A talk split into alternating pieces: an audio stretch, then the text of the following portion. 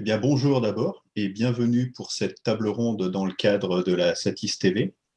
Je suis Grégory Maubon, je suis président de RA Pro et c'est toujours un plaisir de faire des partenariats avec l'équipe du Satis. Vous voyez, cette année, la table ronde se passe à distance. J'espère que l'année prochaine, on se rencontrera tous autour, euh, autour de cette table et des fauteuils mythiques, entre guillemets, du Satis. Mais en tout cas, je tiens à remercier déjà tous les intervenants qui vont participer à cette table ronde et également euh, toute l'équipe de Satis TV qui a fait un travail euh, impressionnant pour que cette édition ait lieu. Et donc, euh, ben, merci à tous. C'était vraiment du bon boulot. Pendant les 45 minutes qui arrivent, je vous propose qu'on parle de réalité augmentée et de narration.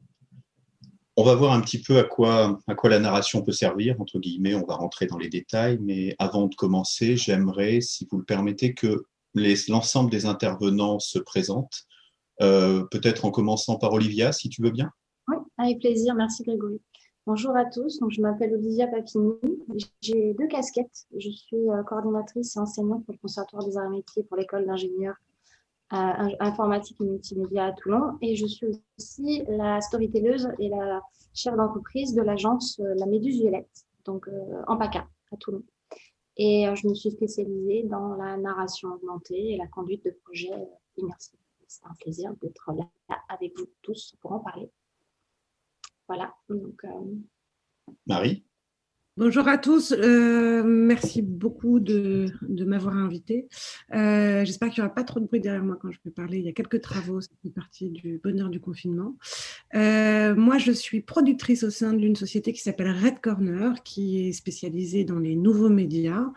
Red Corner, ça fait huit ans qu'on existe maintenant. On a commencé par des productions web qui accompagnaient les, les, les programmes antennes d'Arte et de France Télévisions. Et puis, depuis maintenant cinq ans, euh, on produit la réalité virtuelle et de la réalité augmentée en faisant à nouveau euh, le chemin à, l'inverse vis-à-vis de l'audiovisuel, puisque euh, on commence à, produire également des, web-séries et des, et des formats linéaires pour, pour la télévision. Voilà.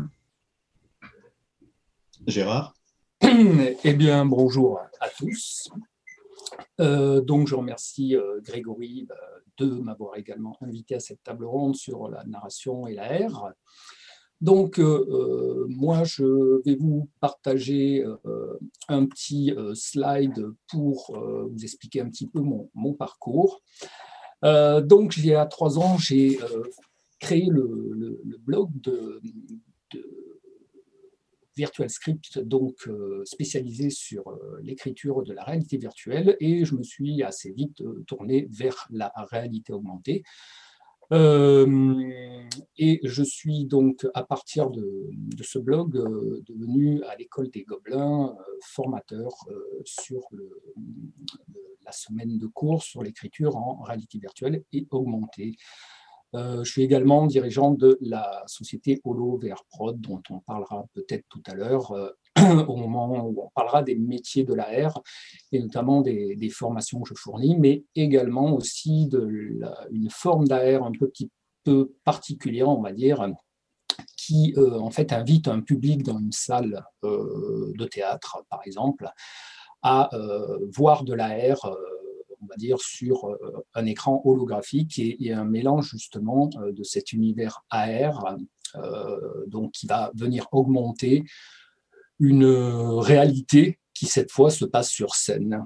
donc voilà pour ce que j'ai fait, on va dire, depuis trois ans. J'ai également réalisé le, l'épisode pilote d'un film 360 Questio et surtout la raison pour laquelle donc euh, je vais sûrement donc euh, introduire un petit peu cette histoire de, narration et d'AR, c'est d'avoir donc écrit en 2019 euh, l'e-book L'écriture de contenu immersif, disponible en anglais. Et comme c'est un e-book auto-publié, je, ne le donc, euh, publie qu'en euh, format dématérialisé. Et tout l'intérêt, c'est de pouvoir le mettre euh, à jour donc, chaque année. Et cette année, en 2020, c'était la première mise à jour donc pour ceux qui l'avaient acheté en 2019, bien sûr.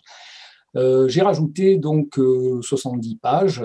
chaque année, je ne sais pas combien je rajouterai de pages, mais il est important de dire que les médias immersifs sur lesquels on travaille évoluent constamment et que donc c'est plutôt bienvenu d'avoir un format qui ne soit pas un format papier que je puisse réactualiser chaque année.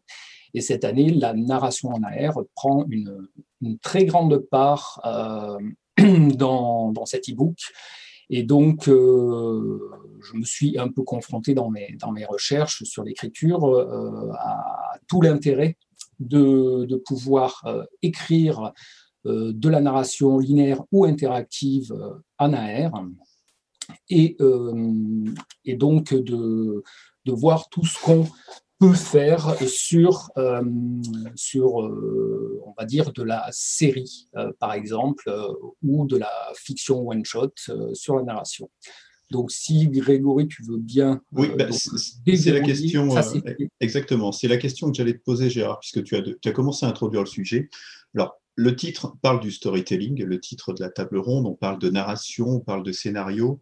vous êtes, vous, dans le métier, on va dire, donc vous comprenez très bien euh, ce qu'il y a derrière.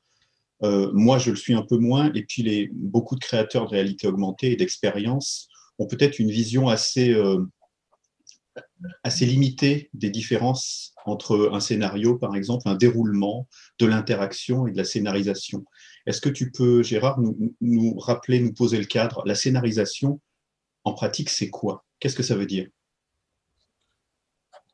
Alors, scénariser en principe, donc depuis que qu'on écrit, euh, notamment pour le, support euh, film, on a toujours euh, suivi à partir d'une certaine époque, on va peut-être pas dire à partir des Frères Lumière où on avait déjà que des, plans uniques, mais à partir de D.W. Griffith ou ou d'autres personnes autour de, cette époque euh, compris que le montage euh, de plusieurs plans allait pouvoir euh, amener à, un certain langage.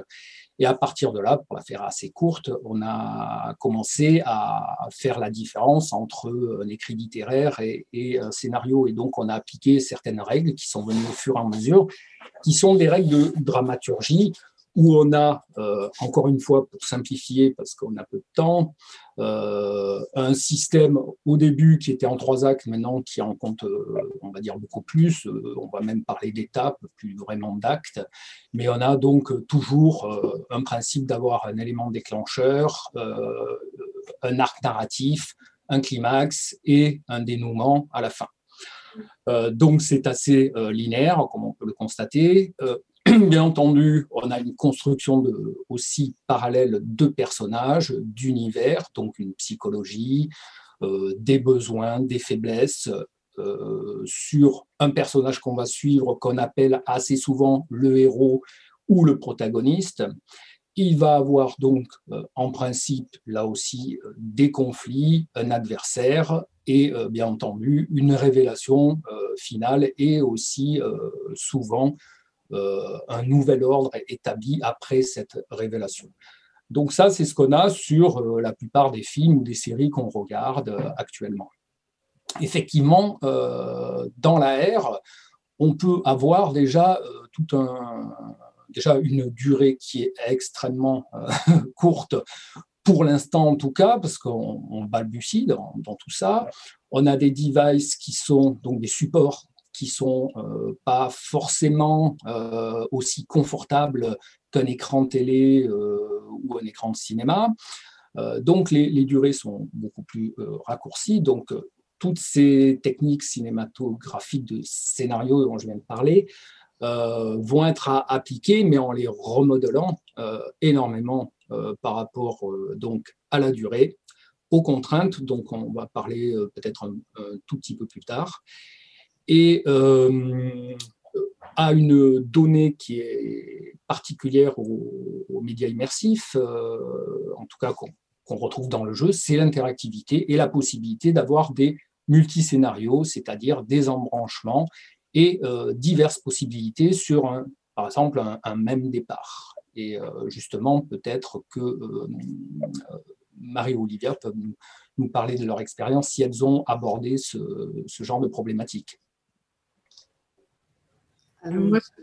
Pardon, vas-y Olivia. Non, vas-y, Non, moi, ce dont je peux parler, c'est de, l'expérience là qu'on on, vient de sortir, qui s'appelle MOA, My Own Assistant, qui est sur les stores téléchargeables App Store et Google Play, qui est l'adaptation d'un roman de science-fiction d'Alain Damasio, et la spécificité de ce roman et de son univers, c'est qu'il est en réalité augmenté. C'est-à-dire que le romancier Alain imagine que, en fait, euh, les murs de la ville euh, française euh, en 2040 sont toujours aussi gris, mais que ce qui change tout, c'est une couche de réalité augmentée perçue par les citoyens à travers des lentilles qui changent intégralement leur rapport à leur environnement, c'est-à-dire leur viennent à l'intérieur de l'espace public des messages de marketing et de publicité en permanence. Euh, eux-mêmes euh, sont, sont, traqués et surveillés euh, à travers les mêmes outils, avec une espèce de, mix de l'ensemble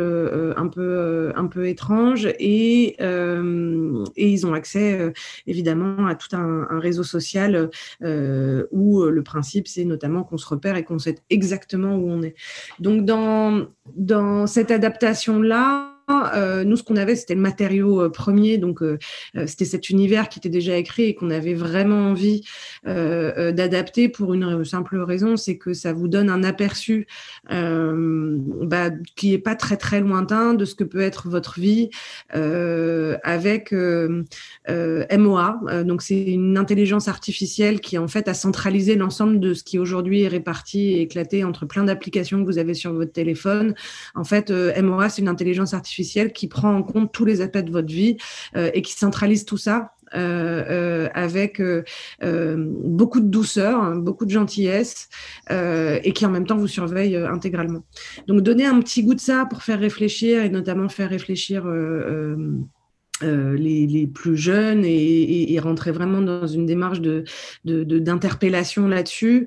Euh, ça nous semblait super intéressant. Euh, narrativement, on s'est confronté à, à, à mille, mille problèmes. On pensait, euh, avec la réalité virtuelle et le fait qu'on on utilise des outils qui sont assez proches, hein, c'est, ça a été fait et développé sur Unity, donc on avait déjà, avec nos expériences précédentes, Sans Seven Lives, et puis toutes celles qu'on a en cours là, on pensait avoir acquis euh, pas mal d'expérience. En fait, ce qui s'est passé, c'est qu'on s'est confronté vraiment au problème dont on parle, c'est-à-dire la narration avec la réalité augmentée, euh, avec plusieurs questions. La première, euh, la première étant qui parle, qui parle et qui vous êtes. la question du, point de vue qu'on aime beaucoup, euh, sur laquelle on était déjà habitué à, travailler avec Sens, où on avait proposé un, aller-retour entre une première et une troisième personne qui me semblait très riche.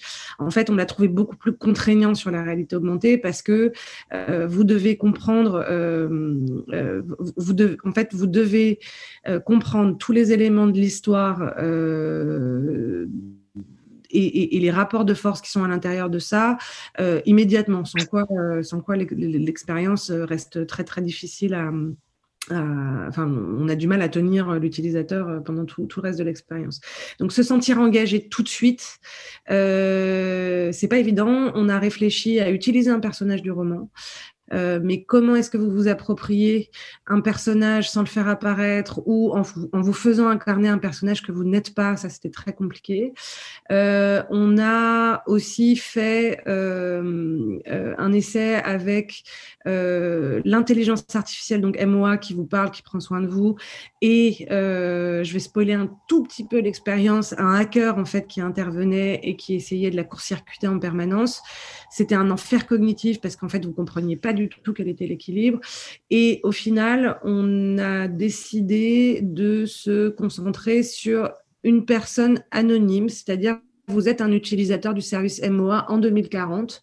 Vous avez des éléments biographiques qui sont suffisamment euh, larges. On, les a écrits de façon euh, euh, la plus universelle possible prendre soin de votre chat, voir vos amis, euh, avoir envie d'une pizza sont des éléments qui sont relativement communs et universels pour qu'on puisse faire exister un, un, un, un sentiment de vie, de vie, quotidienne appropriable par tous Et surtout, ce qui fait la narration, c'est deux choses. Euh, la première, et c'est résolument euh, la, solution qu'on a trouvée, c'est donc MOA qui vous parle, qui vous parle de votre vie, qui vous parle de ce que vous pouvez faire, qui vous guide à l'intérieur de, cet environnement et qui développe tout le chemin émotionnel. C'est-à-dire que tout ce que vous êtes censé comprendre passe par elle, en tout cas dans la première partie de l'application.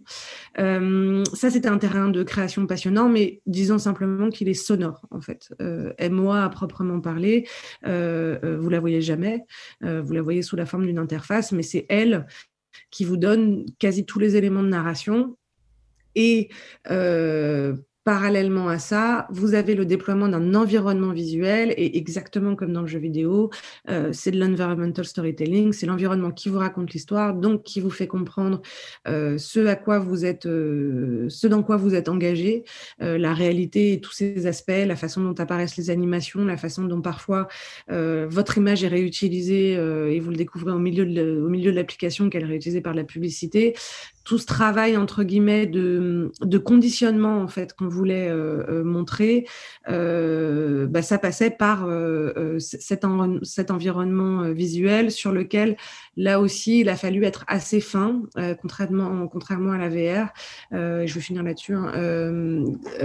en gros, le on, était dans quelque chose de beaucoup plus diffus que la VR parce que les points d'intérêt en VR en fait vont se chercher relativement bien puisque vous avez accès, en tout cas, vous avez la main et le contrôle sur l'ensemble euh, de, de l'expérience de l'utilisateur. Là, il est dans un environnement réel sur lequel viennent se superposer des choses et ça rend euh, compliqué à la fois le mouvement de l'utilisateur. On a essayé de faire du déplacement en air, on s'est rendu compte que c'était simplement dangereux pour les gens parce qu'on souhaitait notamment qu'ils puissent le, tester euh, en extérieur, c'est-à-dire d'avoir l'environnement de la ville pour avoir vraiment une idée euh, de, cette réalité en, augmentée en 2040. Euh, et surtout, on a fait quelque chose comme 500 ou 600 bêta-tests. En fin de prototype de développement et en fin de production. On s'est aperçu dès le développement que le déplacement avec des environnements 3D euh, était pas du tout rentré dans l'usage, c'est-à-dire que le smartphone euh, se déplaçait avec son smartphone pour aller chercher une information supplémentaire ou jouer avec des éléments 3D qu'on aurait mis dans votre environnement, euh, c'est quelque quelque chose qui mettait mal à l'aise, euh, qui certes aurait pu être, amusant, mais qui mettait mal à l'aise euh, pas mal d'utilisateurs parce que l'usage de l'AR lui-même n'est pas encore très bien compris.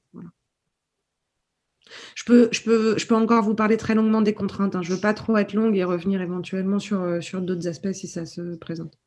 Moi, j'aurais plein de questions, mais je vais justement par rapport aux contraintes que tu as rencontrées, mais je pense qu'Olivia a peut-être. non, mais par contre, non, il y a des, je trouve ça très intéressant, Gérard. On peut après venir euh, sur moi, donc on peut, poser des questions à Marie. Donc, euh, bah, Marie, en, fait, justement, euh, peut-être, je ne sais pas, peut-être pas trop longuement, mais par rapport à ces contraintes, donc, enfin, des choix que vous avez faits, euh, par rapport à la, justement la, sécurité, la ville, l'extérieur, euh, quel a été justement votre, votre choix dans l'écriture euh, et la forme que ça a pris concrètement pour les auteurs. je sais que tu es productrice, mais pour les auteurs, qu'est-ce qu'ils ont dû mettre en place comme nouveauté, on va dire, ou comme, comme structure de, et méthode dans leur process d'écriture pour euh, pouvoir faire avec ces contraintes de l'extérieur, de sécurité et, euh, de, et justement euh, pour le, côté mal à l'aise vis-à-vis de la 3D, qu'est-ce que vous avez fait comme choix pour compenser ça? Bah, ce, sur quoi je peux revenir, alors ça c'est la, partie la plus grande techniquement et c'est la, enfin, la plus grande contrainte technique, c'est qu'en fait on a eu un choix en développement qui était de bah, faire l'appli du futur, c'est-à-dire que ce dont parle Damasio dans son roman, c'est des outils de surveillance, c'est des outils de détection de forme, c'est des euh, c'est un dialogue avec MOA, du speech to text, text to speech, euh, etc. Et en fait, euh, dans notre période de développement, on s'est dit, c'est notre premier chantier d'AR narratif, on va tout tester. On va tester si toutes ces fonctionnalités qui nous permettraient un dialogue avec l'intelligence artificielle et qui nous permettraient de la reconnaissance de forme et de l'interaction avec l'environnement extérieur, testons tout. Ce dont on s'est rendu compte au bout de six mois, c'est qu'en fait, on n'allait pas faire l'appli du futur. C'était c'était pas possible pour une simple et bonne raison, c'est qu'aujourd'hui, le, le, c'est pas que les outils n'existent pas, c'est que euh, on voulait que l'expérience soit accessible au plus grand nombre, et c'était un peu le pacte qu'on avait euh, avec la maison d'édition et Alain, euh, qu'on connaît depuis un moment. Euh, c'était de pouvoir euh, euh, rendre accessible le contenu lui-même. Et ça, il fallait pas le perdre de vue. Donc, par exemple, sur le speech to text, on s'est aperçu que c'était ingérable puisque à l'intérieur de la même catégorie de téléphone, l'assistant vocal avait des temps de réaction qui étaient intégralement différents et n'avait même pas la même voix. Donc, en fait, quand vous êtes artiste ou que vous voulez proposer une intégration, enfin, vous voulez proposer une immersion dans un univers euh, que vous maîtrisez quand même un minimum, euh, c'était clairement pas possible. On pouvait pas le, on pouvait pas le faire. Après, euh, mille choses, mille choses supplémentaires. Je rentre pas dans tous les détails techniques, mais en gros, les outils existent, mais ils sont pas suffisamment partagés à l'intérieur des téléphones. Ils sont pas suffisamment fiables maintenant pour qu'on puisse tout rendre interactif, notamment. Donc le gros du choix a été au milieu de la production et on a la chance de pouvoir le faire avec des partenaires euh, euh, solides euh, de coproduction. c'est France Télévisions, c'est Small Studio, c'est le Forum des images, c'est la maison d'édition La Volte, etc. on a pu se dire, voilà, ce qui compte le plus pour nous, c'est cette émotion qu'on cherche pour le public et on va rendre en réalité tout ça beaucoup plus linéaire que ce qu'on pensait. Donc, c'est encore une fois l'IA qui, trace le chemin émotionnel à l'intérieur de ça. Il y a un relais qui est pris après euh, euh, parce qu'elle vous mène en gros euh, à une situation absolument intenable éthiquement. donc, ce, qui a, vraiment changé, c'est ça, c'est passer d'une pure application à un contenu qui est beaucoup plus linéaire et fictionné et qui laisse place à la fiction. Mais une fois que vous avez dit ça, qu'est-ce qui reste en matière de fabrication, notamment pour les auteurs? En fait, euh, la chose hyper intéressante, euh, et ça pour le coup, c'est une question de savoir-faire immersif, notamment en production. Hein, c'est parce qu'on fait ça depuis cinq ans qu'on n'a pas peur et on garde beaucoup de sang-froid vis-à-vis de ça.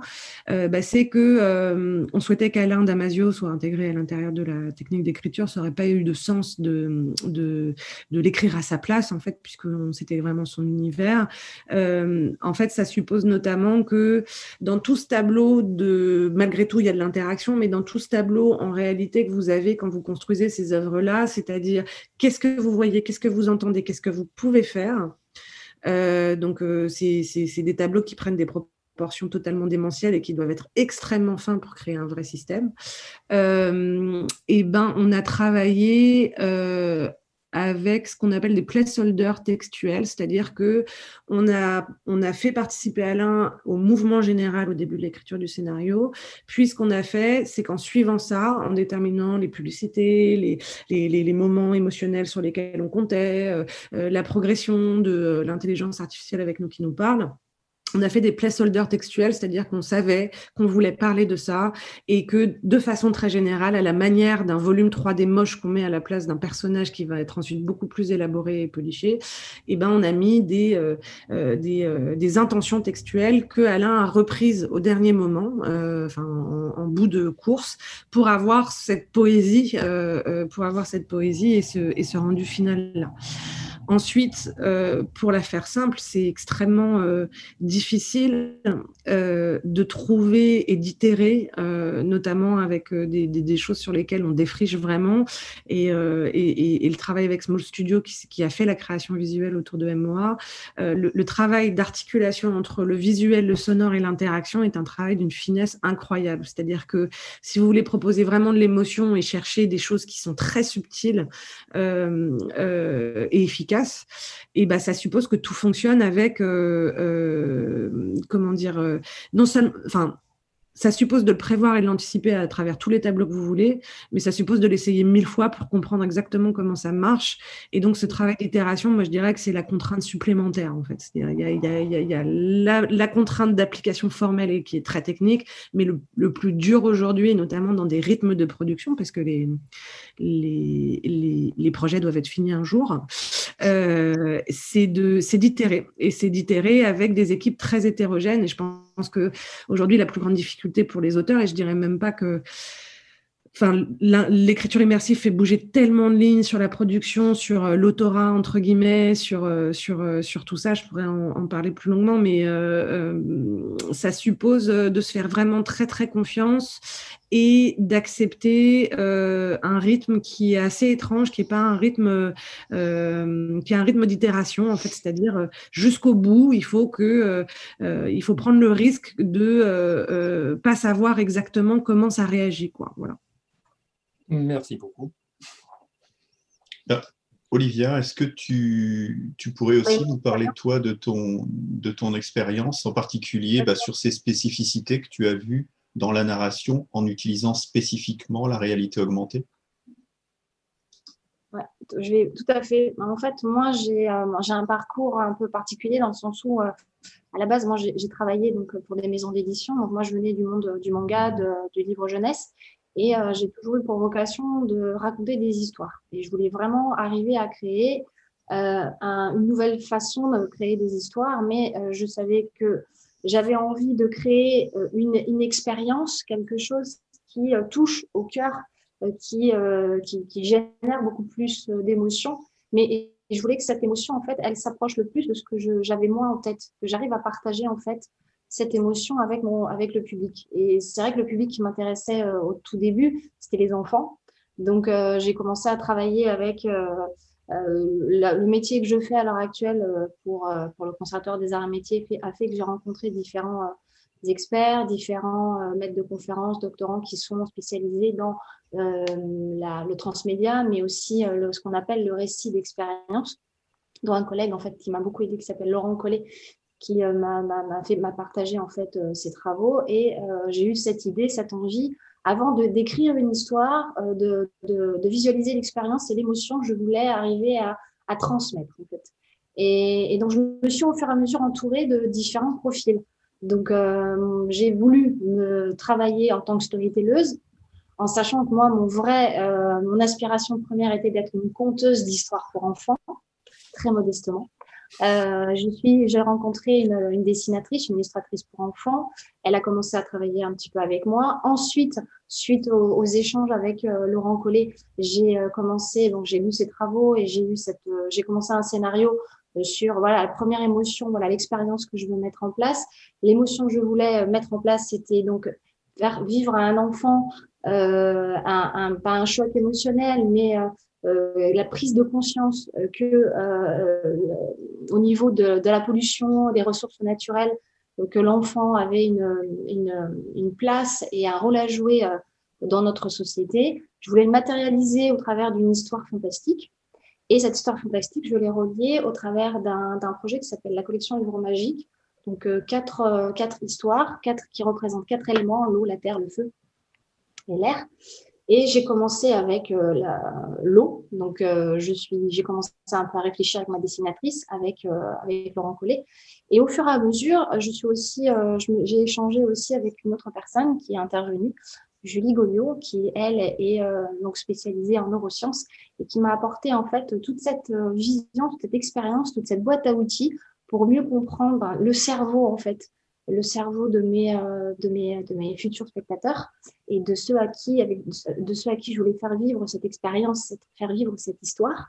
Et arriver au fur et à mesure de ces échanges à mettre en place une, une méthode, une nouvelle, un nouveau moyen en fait d'écrire complètement décloisonné en intégrant à là, vrai, la réalité augmentée parce que moi c'est vrai que j'ai testé la VR, j'ai pas véritable, comme je le disais à Gérard, moi j'ai jamais trop été à l'aise avec ce, média. Je, préfère largement la réalité augmentée parce qu'elle permet d'apporter plus, euh, d'apporter du rêve, de l'enchantement, euh, tout cet aspect qui est euh, magique pour un livre pour enfants. Et, donc, au, fur et à mesure du travail de cette, de cette, de cette écriture, on est arrivé sur un premier conte, ce que moi j'appelle un conte immersif. On a travaillé sur une application qui s'appelle Story Immersive, qui permet simplement de donner vie au personnage de mon histoire. On a fait un premier test en septembre dans un magnifique domaine en province qui s'appelle Sainte-Roseline, où justement on a, on a participé à une journée euh, écolo, euh, écologique, où les familles et les, donc les parents, les enfants se retrouvaient au sein du domaine et dans toutes sortes d'animations autour de la préservation de l'eau, de l'environnement, de la biodiversité. on a placé notre, notre, notre compte, le compte qui s'appelle Renardo. Et on a, c'était la première fois véritablement que j'interagissais avec mes, mes, petits lecteurs. Donc, en sachant que je vais vous montrer, donc je vais partager l'écran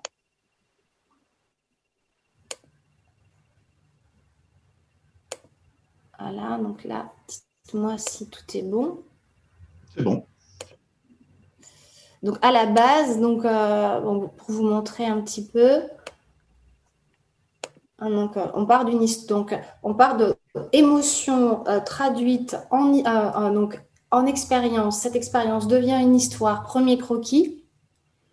On a décidé de partir sur de la 3D. Ensuite, avec l'équipe, on a commencé à travailler sur euh, le premier chapitre. Donc, on a, on découpé six petites, euh, six petites aventures en fait autour du premier chapitre pour, montrer donc euh, les dessins. moi, qui je trouve sont des dessins magnifiques. Et donc là, pour vous montrer l'expérience, donc là, on est dans Sainte-Roseline. Donc, il y avait des chevalets avec les illustrations du premier chapitre. Et donc là, euh, les enfants étaient avec l'équipe, donc entendaient l'histoire, euh, suivaient euh, et vivaient les six petites scénettes avec mes, nos personnages. Et ce sont les personnages en fait qui interagissaient avec les enfants. Donc là, je pense que vous pouvez voir. Ouais.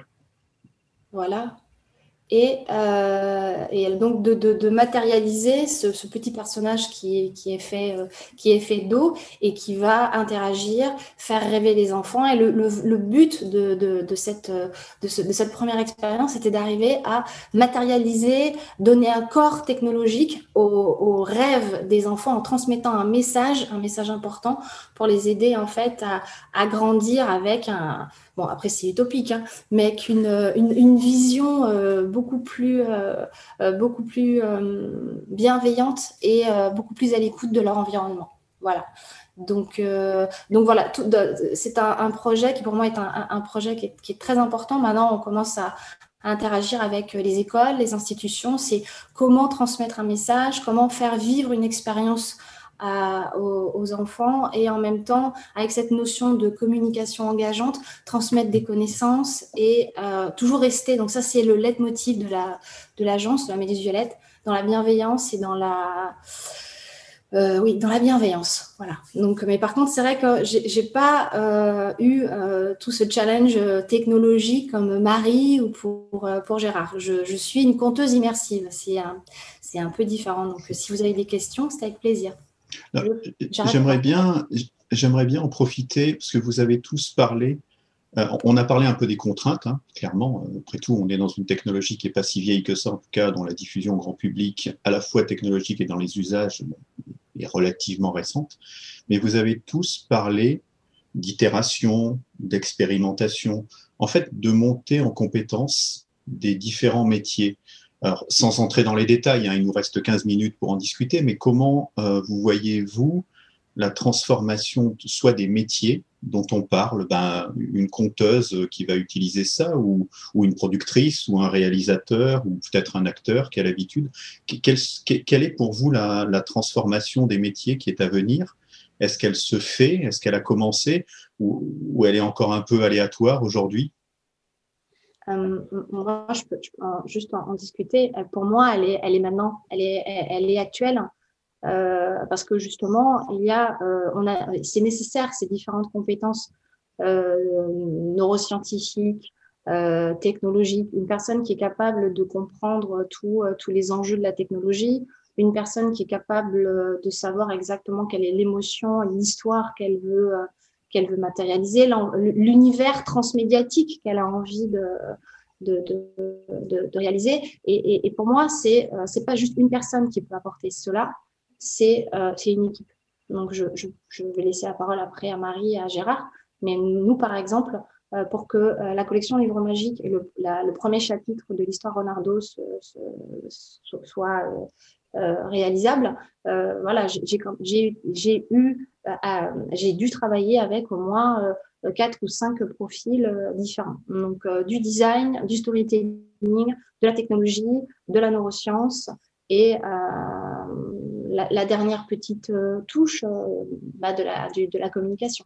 Donc, donc pour moi, oui, il y a des nouveaux métiers qui sont en train d'émerger, et heureusement. Et ça, ça demande une, une, une, ouverture, mais ça demande aussi une, beaucoup de curiosité. Parce qu'en fait, on, est vraiment, c'est vrai, comme on, l'a tous dit, on expérimente, on tâtonne, on met des choses en place, on est passionné. Euh, donc, euh, il, y a trois, voilà, il y a trois axes. La technologie, l'histoire, mais aussi, pour moi, euh, tout l'aspect cognitif. voilà, c'est vraiment important. Je pense qu'il y a un gros travail sur sur aussi la, remise un petit peu en, question des, auteurs. Euh, quand je dis remise en question, c'est vraiment une réflexion intérieure. Et effectivement, euh, moi, moi, je me suis beaucoup penché justement venant de l'écriture classique sur euh, l'écriture d'abord en, vers, il faut être honnête. puis après, très très vite est venue l'idée de, travailler la narration en AR. Mais c'est vrai qu'on a en, tout cas en manque un petit peu de, de réflexion et de, formation autour de ces nouvelles écritures. Euh, c'est pour ça que d'ailleurs euh, j'ai ouvert cette année euh, pas mal de formations sur les métiers de l'AR et de la VR, parce qu'on on trouve, si on tape aujourd'hui dans Google formation VR ou AR, même si on ajoute le mot narration, on, tombe beaucoup sur des sociétés qui font très bien leur travail, qui font des outils de formation pour les entreprises. On va être formé à la sécurité, des choses comme ça. Mais quand on regarde les nouveaux métiers qui apparaissent, que ce soit l'auteur, que ce soit euh, des possibilités de prototyper euh, sans mettre une ligne de code, etc., on a très très peu de choses, euh, du graphisme, du motion design. Donc l'aspect artistique, c'est-à-dire se former aux métiers, aux nouveaux métiers qui sont apportés malgré tout par euh, des idées qui tirent euh, vers l'eau, qui sont, qui sont justement raconter des histoires. On est un petit peu en, manque de tout ça et, euh, et, en désir de tout ça. Donc moi, je commence à rencontrer pas mal de, gens qui viennent me voir justement par rapport à l'écriture, et que ce soit pour de l'AR et de la VR. Et justement, ben, je leur parle des diverses contraintes. Euh, je vais juste légèrement revenir dessus euh, parce que je pense que parmi les gens qui nous écoutent, il y en a aussi qui ont envie d'avoir deux, trois notions euh, sur ce que peuvent faire les gens comme moi dans, dans la recherche d'écriture. Donc voilà, dans l'air, à quoi on va se heurter? Ben, À la topographie, au lieu. Le lieu, on n'en a pas parlé, mais c'est hyper important en, en, AR. Le lieu, c'est un petit peu le, maître, hein, qui notre master, qui va, qui va un peu nous, obliger à nous contraindre dans, dans notre écriture, euh, mais en même temps nous pousser à être euh, créatifs. Mais, mais, le lieu va être hyper important. Je ne vais pas trop développer parce qu'on a, on a peu de temps. Euh, et aussi les interférences donc possibles avec le, l'aéronaute, comme je l'appelle, c'est-à-dire l'utilisateur AR, euh, avec euh, son, son environnement, mais aussi euh, les autres participants, parce qu'on peut être aussi, par exemple, dans un lieu culturel, en train de suivre une histoire en storytelling et on est toute une, file de touristes, par exemple. Donc, il y aura souvent de choses un peu complexes comme ça. Et tout ça, c'est lié aux métiers qui doivent évoluer, se développer Pareil pour l'écriture, euh, c'est vrai que, euh, comme l'a dit Marie, ben, on, a, on doit itérer, mais on doit aussi euh, voir les choses très globalement au départ, placer des éléments et revenir par passes successives, affiner le travail d'écriture. Donc on va commencer, bah, si on est sur un lieu en extérieur, à, bah, cartographier, à, faire des repérages, bien entendu, euh, si c'est des lieux précis, par exemple, euh, étaler tout ça soit sur des logiciels de type mind mapping euh, ou sur des grands tableaux, ce qui est quand même la méthode old school la plus pratique pour avoir tout sous les yeux. Et sur cette carte, on va réunir, euh, par exemple, des photos de nos repérages, des mots-clés, euh, ce qu'on va ajouter en tant qu'image sur le réel. Pas oublier que, voilà, euh, moi, contrairement à Olivia, je suis un grand humaniste. J'aime autant la VR que la R, à part égale. Il y a une parité totale dans ma tête. Et donc, donc ça, c'est une petite vanne. et en fait, pour moi, en plus, c'est vrai que la R, étant le, enfin, le, côté miroir de la VR, puisque au lieu d'immerger, nous, être réel mm. dans un univers fictif, on, immerge du fictif dans notre univers euh, réel. Et, euh, et donc, à partir de là, oui, tous les métiers sont un peu à revoir, et notamment, moi, je pense pour les auteurs, c'est pour ça que j'ai créé une formation de prototypage et de, de dessin, même de storyboarding pour non-dessinateurs et non-codeurs, pour pouvoir aussi maqueter très très rapidement euh, nos idées et, voir où ça ne fonctionne pas. Euh, et c'est vrai que euh, pour l'instant, comme le disait Olivia, on est obligé de travailler en équipe. Alors, c'est pas un mal, c'est plutôt même un bien. Mais quand on a une idée, qu'on est seul, qu'on a peu de moyens, euh, c'est bien aussi d'avoir des, outils accessibles au commun des mortels, c'est-à-dire euh, des softs qu'on peut apprendre en formation et pas avoir à... C'est vrai que le code est très particulier, donc euh, très utile, mais tout le monde n'est pas codeur, surtout quand on pense que la plupart des gens qui ont les idées sont souvent des auteurs, des créatifs. Donc voilà pour euh, tout ce que je peux dire sur les métiers. Euh, je vais peut-être laisser la parole à Marie. Ouais, je voudrais juste ajouter, euh, enfin, faire une, petite question supplémentaire à Marie, parce que toi, tu es productrice. Tu as déjà expliqué un peu les, les éléments qui, qui, étaient modifiés dans la production de MOA, par exemple. Mais comment tu vois, toi, le, est-ce que le métier producteur, productrice, évolue aussi en fonction de ces technologies-là? Est-ce que c'est complètement différent d'avant? Est-ce que ça demande une vision particulière? Ah, tu parfait. Euh, en fait, quand je raconte mon métier à mes parents, euh, je leur dis que c'est comme si j'étais une productrice de film et que la veille de la sortie en salle, je ne savais pas encore si le chef-op avait appuyé sur record ou pas en fait, c'est un peu de cet ordre-là, c'est-à-dire que plus vous prenez de risques, euh, plus vous prenez de risques sur euh, des, des risques techno, hein, c'est-à-dire plus vous allez chercher dans l'innovation et plus il faut garder un vrai sang-froid sur euh, la façon dont vous le, dont vous le faites avancer, le baliser, dont vous réduisez des risques, mais en réalité ils seront toujours là. Donc pour moi, c'est et la démarche itérative, elle est là pour euh, pour euh, euh, entre guillemets rendre ça vivable. Hein. C'est qu'on essaye, on essaye, et puis à un moment donné, vous faites des choix, bah, comme on en a fait sur MOA après le après le développement. c'est un choix drastique, un choix radical où on a on a revu notre copie quasi intégralement à plus six mois de travail. Donc ça ça, je pense que c'est une spécificité du métier. Et puis il y a pour moi il y a un truc qui change et, et qui en fait regroupe un nombre de réalités qui sont extrêmement différentes. Tous les projets n'ont pas besoin de producteurs. Vous avez aujourd'hui des, créateurs qui euh, euh, ont une connaissance technique hyper avancée euh, et, un message clair et une techno dont ils sont usagers et qui sont capables de, les sortir sans vous. Hein. Enfin, c'est très très simple. À partir du moment où oui, vous faites rentrer plusieurs métiers, où il y a un besoin de coordination, où, vous prenez du risque et créatif et éditorial, plus le risque est grand entre guillemets, plus il y a de l'inconnu et plus a priori oui, il y a besoin d'un producteurs euh, euh, qui, qui, puissent euh, faire ça. Il y a, il y a une tendance qui n'est pas forcément simple non plus dans, dans, nos métiers, c'est que en fait c'est de la production à 360 là où la, la production audiovisuelle elle est extrêmement horizontale au sens où un scénariste n'a pas besoin de savoir quel sera le dernier effet de post-prod utilisé. Ben, en fait, quand vous faites ce, ce type d'œuvre immersive, il faut que votre scénariste sache exactement avec quels paramètres travaille le développeur, ce qui change pour moi absolument tout. Et c'est là où, en fait, on a euh, une évolution d'un secteur euh, vraiment en train de se faire, c'est que le temps d'apprendre tout ça, euh, ça fait dix ans que euh, on est soutenu par le CNC, par le service public audiovisuel, qu'on a des vrais, la chance de faire de vraies propositions. Bah, en fait, le, le temps de maturation de ça, il est très long parce que vous allez vous retrouver à chaque fois dans un, modèle professionnel, un modèle de métier, enfin plutôt des métiers engagés de façon totalement prototypale sur Seven Legs, on a fait travailler un vidéaste avec une équipe de jeux vidéo. Dans Sens, on a fait travailler un BDiste avec, euh, pareil, une équipe de jeux vidéo. Euh, euh, sur MOA, c'est un, le post-producteur small qui, encaisse une expérience en, en, réalité augmentée en fabrication. C'est pas simple non plus. Donc, il y a plein de métiers qui changent et à chaque fois, la solution, elle est singulière. Maintenant, le métier qui se, qui, enfin, ce qui reste vrai, pour moi, il y a deux choses. C'est un, euh, l'innovation de contenu, c'est du temps long. Vous pouvez pas avoir la solution tout de suite, c'est impossible.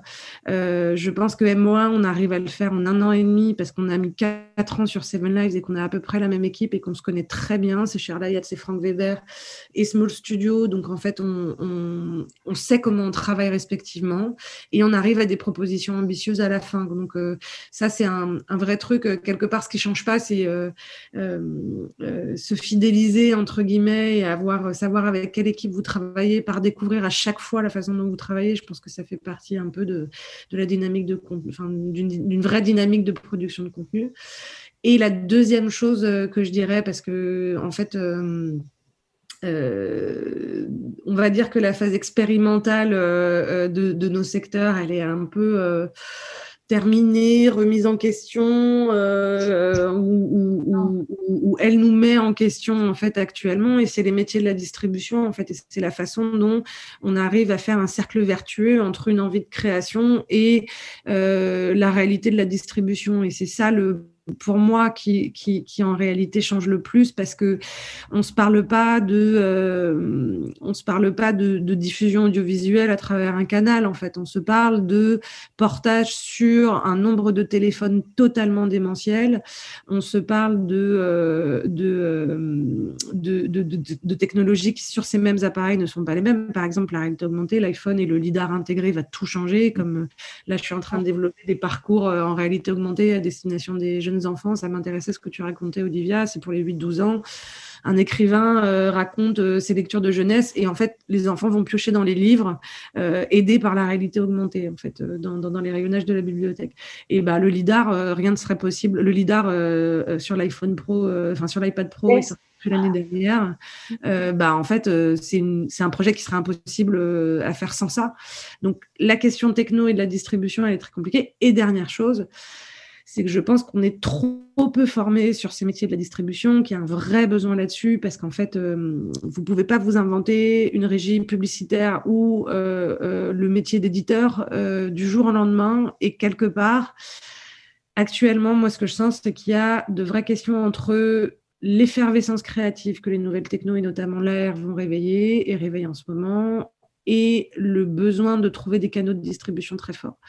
Et ça ne veut pas forcément dire être euh, sur les stores, ça veut dire fédérer un réseau de diffusion, et je pense notamment au service public. Là, c'est ce qu'on essaye de faire avec MOA et ce projet dont je vous parlais qui s'appelle Biblioquête, euh, c'est de fédérer un réseau euh, de services publics, de bibliothèques qui peuvent mettre à disposition l'œuvre et dans laquelle on rentre intégralement dans ce qui est quand même malgré tout un modèle économique. Il y a une offre, il y a une demande, et il y a potentiellement des financements à trouver derrière ça, qui sont les bibliothèques, qui sont des carrefours d'audience de jeunes gens, etc. Donc tout ça, moi, en tout cas, en tant que producteur, euh, je sais pas comment vous dire pour la faire très simple, je suis moins inquiète des processus de création parce que si vous le faites authentiquement et que l'idée est bonne, elle résiste à tout euh, et vous arrivez à fédérer des gens euh, bien dessus. moi, en revanche, là où on est le plus challengé aujourd'hui, c'est comment est-ce qu'on montre ces œuvres une fois qu'elles fois qu'elles sont créées. Et il y a un champ de questions et de savoir-faire à apprendre là-dessus qui est très large. Justement, je, je, suis désolé, euh, on est, euh, on est à la fin et on a la dernière minute. On pourrait en parler longtemps. Malheureusement, on, essaye de contraindre un peu. Je, voudrais juste, s'il vous plaît, qu'on puisse contraindre 20 secondes chacun, mais on a donné pas mal de, bonnes pratiques. Euh, pour vous, si vous aviez une, un ou deux critères de succès d'une bonne scénarisation en réalité augmentée de façon très simple, qu'est-ce que ce serait? Peut-être en commençant par Olivia, en très peu de temps il faut penser à quoi? Ben, C'est avant tout à l'utilisateur. C'est quelle est l'expérience, qu'est-ce que je veux lui faire vivre, qu'est-ce que je veux lui transmettre. Et sans cela, c'est complètement différent euh, euh, de l'écriture euh, traditionnelle. Et là, on, en parlera avec plaisir avec Marie. mais pour les enfants, c'est encore, c'est encore plus riche. Donc voilà, c'est faire vivre une expérience et ensuite sur une histoire. Marie, même question en 20 secondes, hein, je suis désolé. euh, euh, oui, non, non, c'est ça, c'est la, prise en charge de l'utilisateur. Nous, ce qu'on fait sur les projets, c'est notamment d'écrire des chemins émotionnels où en fait vous êtes vous, vous, au-dessus de ce que vous avez très très envie de raconter. Ce que vous mettez, c'est c'est quoi l'intention émotionnelle et, vers quoi vous faites tout converger qui doit être ça en fait. Euh, c'est c'est un indispensable effectivement. Gérard, même question? J'ai presque rien à rajouter parce que je suis d'accord avec Olivia et Marie. Euh, ce qui compte, c'est le langage, qu'est-ce qu'on communique, qu'est-ce qu'on veut dire à l'autre. Euh, et surtout, euh, pour le, toucher, c'est toucher ses émotions. Donc, c'est pour ça qu'on revient sur la, narration aujourd'hui plutôt que sur les, les applis AR gadgets, parce que comme l'ont compris euh, pas mal de communicants et de publicistes, euh, en mettant du storytelling euh, dans leur communication ces, 20 dernières années et de plus en plus, c'est une manière de, toucher son public et de lui faire comprendre ce qu'on veut dire. Et le mot de la fin, c'est pas donc de lire ou écouter une histoire, c'est d'être dans l'histoire. Ça, c'est important. Merci à tous les trois. En tout cas, c'était vraiment euh, intéressant. Alors, encore une fois, désolé, c'est un peu court, mais il faut, euh, il faut bien qu'on fasse du teasing pour que les, personnes qui nous regardent vous contactent directement et puissent échanger avec vous. Et puis, alors, j'ose plus faire trop de prévisions hein, depuis quelques mois. Vous imaginez bien pourquoi, mais j'espère qu'on pourra se retrouver euh, l'année prochaine, en 2021, sur une édition un peu plus physique du Satis pour voir euh, un petit peu comment les choses ont évolué, comment les technologies ont, évolué, et puis comment ben, les métiers, les compétences et même les usagers ont évolué. Donc merci, et puis euh, ben, à l'année prochaine. Merci à tous. Merci, merci beaucoup. Merci à tous.